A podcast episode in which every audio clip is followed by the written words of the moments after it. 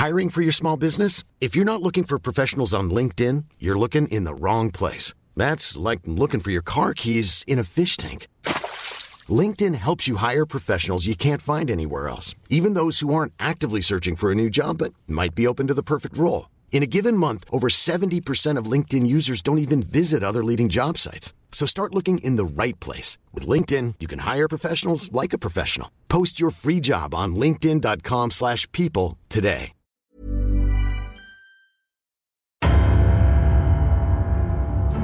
Der John Sinclair Fan Podcast.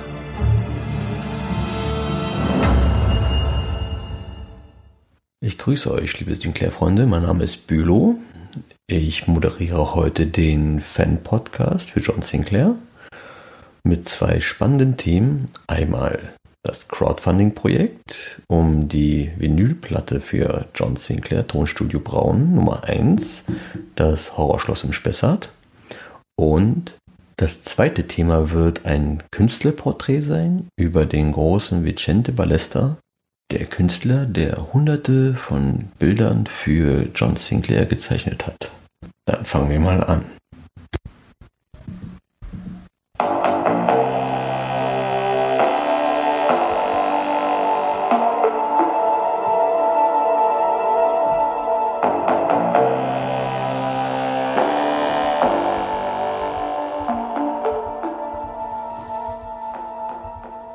Wer kennt sie nicht, die gute alte Orgelmusik der Tonstudio Braun-Folgen?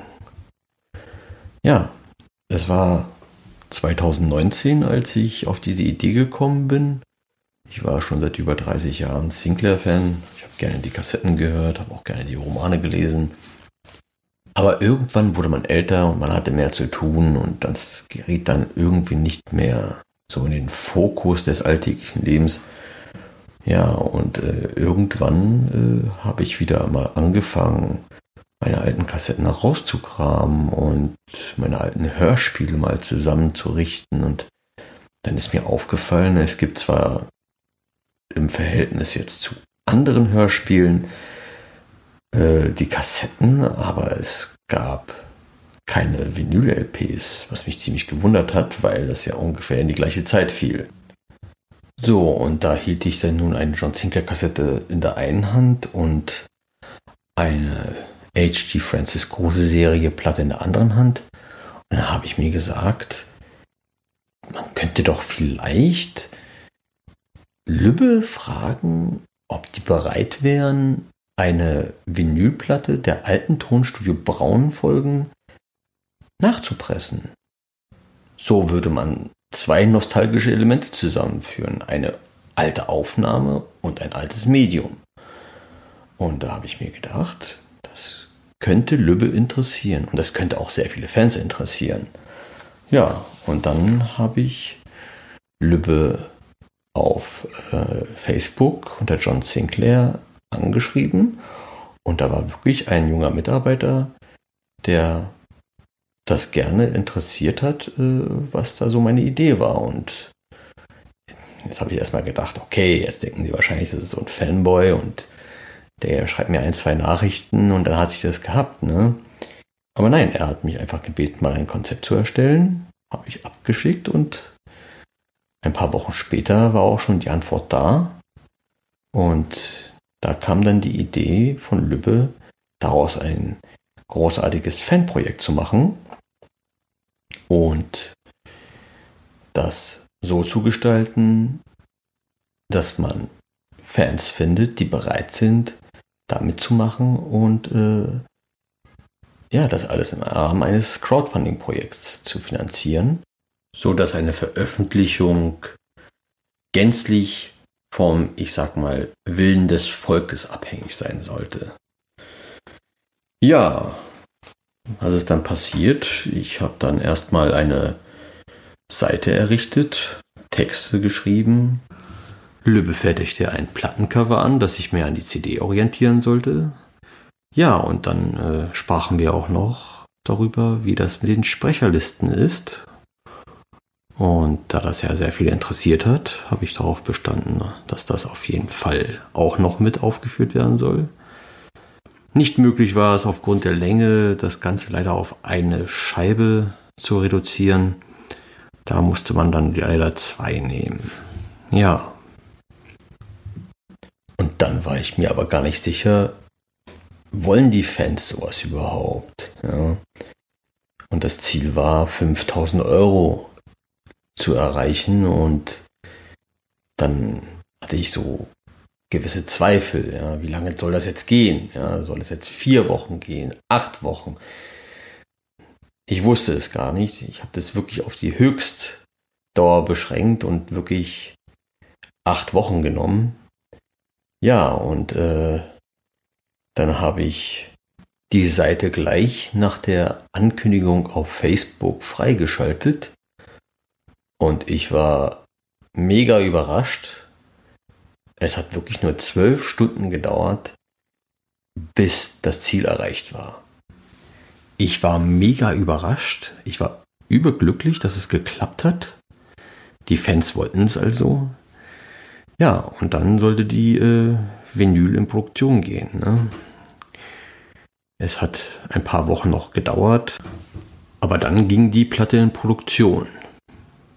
Im November kam sie dann raus und äh, mittlerweile nach über einem Jahr sind alle Exemplare limitiert auf 500 Stück ausverkauft. Und dieser Tage feiert das Tonstudio Braun nun ein kleines Revival, denn die Folge 108, Dr. Tods Rache, ist erschienen. Die Folge, auf die Fans seit über 30 Jahren gewartet haben. Legenden ranken sich um diese Folge, denn man munkelte, die Folge sei schon längst produziert gewesen und schlummert in irgendeinem Tresor bei Tonstudio Braun und wartet auf seine Veröffentlichung. Und wo wir gerade bei Tonstudio Braun sind, habe ich auch gleich eine großartige Ankündigung zu machen.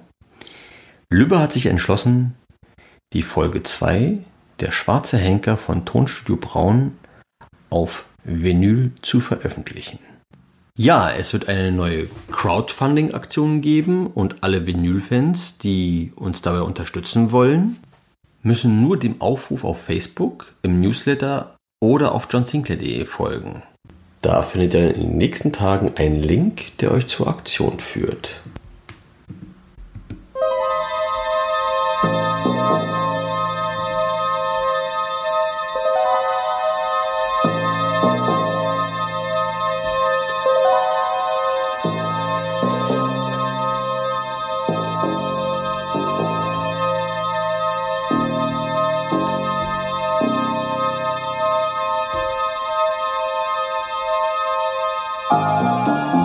Schwarze Henker, die Horrorreiter, das letzte Duell. Bekannte Romane, bekannter Autor, aber wer war der Künstler hinter den Titelbildern? Anfangs in seiner Heimat für Stierkampfplakate bekannt, malte Ballester ab Mitte der 70er Jahre hunderte von Titelbildern für Bastei. Ich war ein Riesenfan seiner Bilder hat er nicht nur John Sinclair und seinen Feinden ein Gesicht gegeben, sondern hat auch die schaurige Atmosphäre geprägt, welche die Fans der Serie schon beim ersten Halten des Heftes in der Hand schaudern ließ. Vor einigen Jahren dachte ich mir, es ist Zeit, mehr zu wissen und machte mich auf die Suche nach den Originalen der Titelbilder und auf Geschichten über Ballester selbst. Ich wollte die Bilder endlich mal im Original sehen und machte mich daher auf die Suche. Ja, ich suchte im Internet, aber es ließ sich nichts finden. Nur einige Skizzen oder ein Hinweis auf eine Ausstellung in Berlin, die mal vor Jahren stattgefunden hat. Der Künstler war schon längst gestorben und eine Spur nach Spanien führte mich auch nicht weiter. Dann stieß ich im Netz auf einen Fan, der mehrere Bilder im Netz ausstellte. Ich fragte ihn, ob er mir sagen könne, wo er die Bilder hat und ob er mir den Kontakt vermitteln könnte. Ich bekam eine E-Mail-Adresse. Sie nannten sich das Ballester-Archiv. Ich schrieb das Archiv an und fragte, ob ich mir die Originale vor Ort anschauen könne. Ich bekam eine Einladung und machte mich auf den Weg. In Barcelona angekommen, lernte ich Santiago kennen. Einen alten Freund von Ballester, der alle Originale nunmehr für die Familie verwaltet. Bei einer Unterhaltung erzählte mir Santiago, wie Ballesta auf John Sinclair traf. Mitte der 70er Jahre war Bastei auf der Suche nach Künstlern, die individuell die Cover gestalten sollten. Barcelona war in den 70ern ein Hotspot für Illustratoren und Künstler. Und erste Anlaufstelle für alle Künstler und für alle, die Künstler gesucht haben, war die Agentur Norma, bei der auch Ballester unter Vertrag stand. Norma stellte dem Bastei Verlag mehrere Künstler vor, von denen wenige unter anderem Ballester ausgesucht wurden, für die laufenden Heftromanserien Cover zu gestalten. Den Anfang machte Ballester nicht mit John Sinclair, sondern in diesem Fall mit Professor Zamora und der Serie Gespensterkrimi. Erst 1976 war es soweit. Ballester malte zum ersten Mal ein Titelbild für einen John Sinclair Roman. In Gespensterkrimi 134 Die Drachenburg gab Ballester dem Geisterjäger zum ersten Mal ein Gesicht. Er malte ihn so, wie Jason Dark ihn auch in seinen Romanen beschrieben hat. Werbung! Ihr habt schon alle John Sinclair Folgen rauf und runter gehört und könnt fast alles auswendig mitsprechen? Dann haben wir hier eine neue Hörspielreihe, die euch sicher gefallen wird. Den Hauptcharakter kennt man übrigens auch aus der ein oder anderen John Sinclair-Folge. Richtig geraten. Es geht um Professor Zamora. Der berühmte Parapsychologe kämpft mit seiner Assistentin Nicole gegen finstere Dämonen und Geister. Wie das klingt, hört ihr hier in der Hörprobe. Umdrehen, habe ich gesagt. Blitzschnell hatte Zamora zugeschlagen. Schnell! Niki, schnapp dir die Pistole! Ihr Bastarde. Was machen wir jetzt mit ihr? Da ist noch ein weiterer Kerker. Los, rein mit der Alten!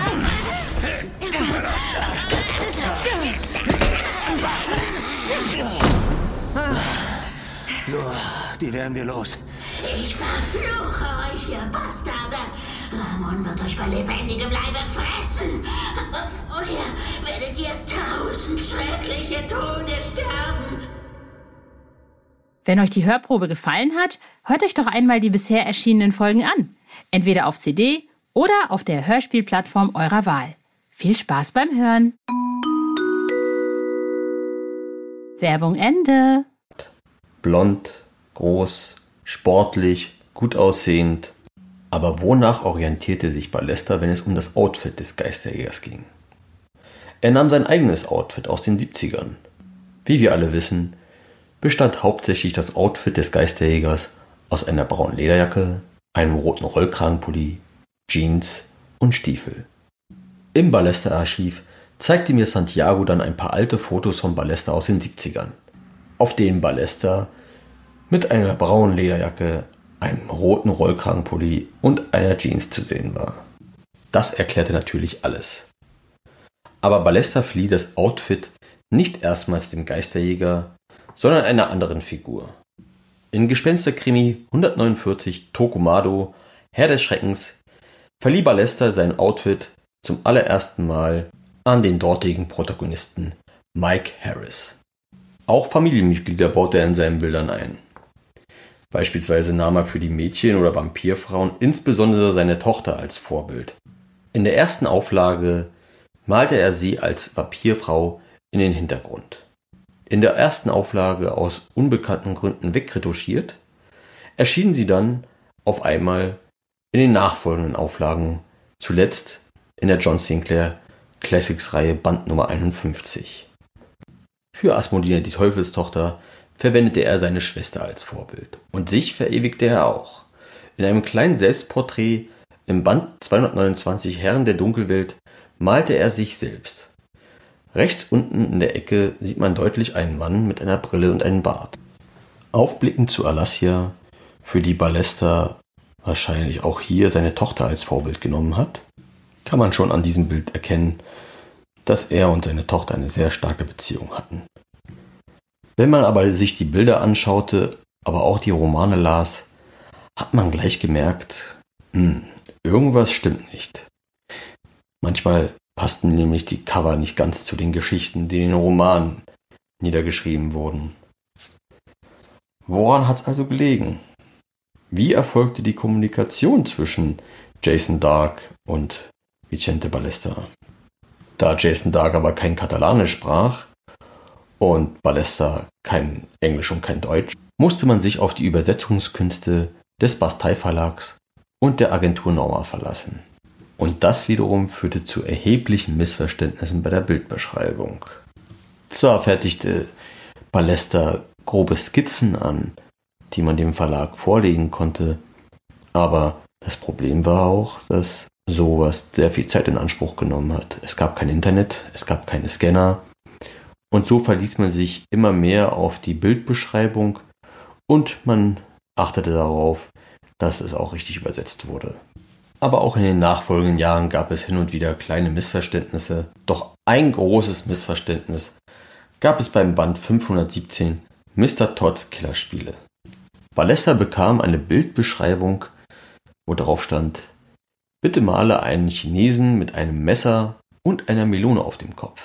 Dabei verwendete der Verlag bei der Übersetzung des Wortes Melone das englische Wort Melon. Gemeint war natürlich das englische Wort Bowler. Norma übernahm die missglückte Übersetzung und übersetzte diese Bildbeschreibung wiederum auf Katalanisch und gab sie dem Künstler weiter. Er las natürlich Mal bitte eine Melonenfrucht auf den Kopf eines Chinesen. Ballester fragte gar nicht erst nach. Er hat, er hat sich natürlich gesagt, hey Mann, wenn ihr wollt, dass ich eine Melone auf seinen Kopf male, dann male ich das. Vorsorglich sendete Ballester seine Vorzeichnungen zu diesem Bild an Morma, die dann die Vorzeichnung an Bastei weitergeleitet haben. So klärte sich natürlich der Irrtum auf und Ballester musste dann, was man auch bei dem näheren Hinsehen auf das Titelbild erkennen konnte, das ganze Bild wieder ummalen. Ballester avancierte in den Jahren darauf zum Hauptzeichner der Serie. Er malte neben John Sinclair auch Western-Romancover Cover zu Professor Zamora oder Gespensterkrimi. Ballester nahm seine Arbeit sehr ernst. Anfangs malte er große Bilder, 50 x 40 cm, auf Hartpappe. Ab Band 125 herum malte er nur noch auf Papier und ab Band 145 wurden dann die Bilder mit ca. 40 x 30 cm kleiner und bescheidener. Ein Grund dafür war, dass die Aufträge immer mehr wurden. Denn neben John Sinclair malte er für andere Serien auch. Und deswegen sagte sich Ballester, gibt es denn nicht irgendeine Möglichkeit, diese Arbeit zu beschleunigen? Und bekam aus Zufall eines der Hefte mal in die Hand. Und er sah, dass die Hefte eigentlich gar nicht so groß waren. Also musste er auch gar nicht die Bilder so groß malen. Um den Zeitdruck daher zu bewältigen, schrumpfte Ballester seine Bilder. Er malte sie jetzt nur noch kleiner. Das sollte jetzt aber nicht heißen, dass Ballester sich keine Mühe mehr gibt. Ballester verwendete beispielsweise im Band 286 Briefe aus der Hölle Collagen. Er malte einen Brief, brannte die Mitte mit einem Feuerzeug durch und legte dieses Bild mit der ausgebrannten Mitte auf ein Bild von Asmodis. In den Jahren darauf war das Team Dark Ballesta so eingespielt, dass man keine Bildbeschreibungen mehr brauchte. Manchmal war es dann auch so, dass Ballesta einfach nur ein Bild gezeichnet hat und dieses dann Jason Dark zu weiteren Geschichten inspirierte. Die Arbeit mit Bastei und Jason Dark vertiefte sich und in den 90ern folgte dann ein Ausflug ins Comic-Genre. Ballesta zeichnete mit dem Künstler Alfonso Font den ersten John Sinclair Comic zur zweiten Vampir-Trilogie Im Land des Vampirs, Schreie aus der Horrorgruft und Mein Todesurteil. 1996 gab Bastei einen Band heraus zu Ehren seiner Arbeit. John Sinclair, der Geisterjäger und seine Freunde. 30 farbige Titelbilder und viele Skizzen von Vicente B. Ballesta. In diesem Band sind viele Titelbilder und Skizzen zu bewundern, auf denen John Sinclair seine Freunde, seine Feinde und Objekte aus den verschiedenen Romanen abgebildet sind. Ballester malte noch viele Jahre für Bastei, Aber auch diese schöne Zeit hatte irgendwann ein Ende. Mit Band 1399, Ich der Henker, malte Ballester das letzte Mal für einen John Sinclair Roman. John Sinclair hatte also ein Ende und Ballester konzentrierte sich überwiegend auf seinen Ruhestand und auf das Schreiben von Lehrbüchern fürs Malen.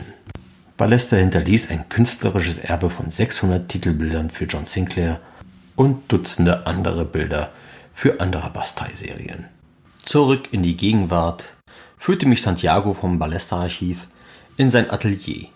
Dort lagerten sie dann hunderte von Titelbildern, entweder eingerahmt oder vorsichtig verpackt in Plastikboxen. Ich musste mir ein paar Handschuhe anziehen, um mir die Bilder gefahrenlos anzuschauen. Ich sah mir die Bilder an. Kindheits- und Jugenderinnerungen kamen mir hoch. Aber ich bemerkte, einige wichtige Bilder fehlen ja. Das Horrortaxi von New York, die Horrorreiter. Santiago erzählte mir, dass die Agentur von Ballesta schon vor einigen Jahren angefangen hat, die Bilder zu verkaufen. Und das für sehr, sehr wenig Geld. Ballester war darüber sehr verärgert. Aber er tat erstmal nichts, aufgrund der langjährigen Zusammenarbeit mit Norma. Schlussendlich holte sich Ballester die ganzen Werke zurück, mit Hilfe von Santiago. Mit den übrig gebliebenen Bildern veranstalteten die beiden Ausstellungen in San Sebastian, in Mexiko-Stadt und in Berlin. Auch heute wechseln die Bilder den Besitzer. Die Erlöse kommen der Familie von Ballester zugute. Im Jahr 2014 dann machte sich ein deutscher Fan auf den Weg nach Barcelona, um Ballester zu treffen. Dieser Fan hatte ein ganz besonderes Hobby. Er schrieb Comic-Künstler und Illustratoren an und fragte sie direkt, ob sie bereit wären, für ihn eine Skizze zu malen. Ballester traf sich mit ihnen in einem Café und der Fan legte ihnen das Buch Der Geisterjäger und seine Freunde vor. Ballester erfüllte ihnen seinen Wunsch und malte ihnen eine kleine Skizze vom schwarzen Tod. Ballester starb einen Monat nach diesem Treffen. Möge er in Frieden ruhen. Auch heute noch lassen sich seine Bilder auf fast jeder CD-Hülle der aktuell monatlich erscheinenden Hörspielfolge von John Sinclair Edition 2000 bewundern. Ja, liebe Sinclair-Freunde, ich hoffe, dieser kleine Einblick in die Geschichte von Ballester hat euch gefallen. Ich jedenfalls habe schon eine Idee für ein weiteres Projekt. Eine Ausstellung für Vicente Ballester in Deutschland. Vielleicht bald in eurer Nähe. Bis bald!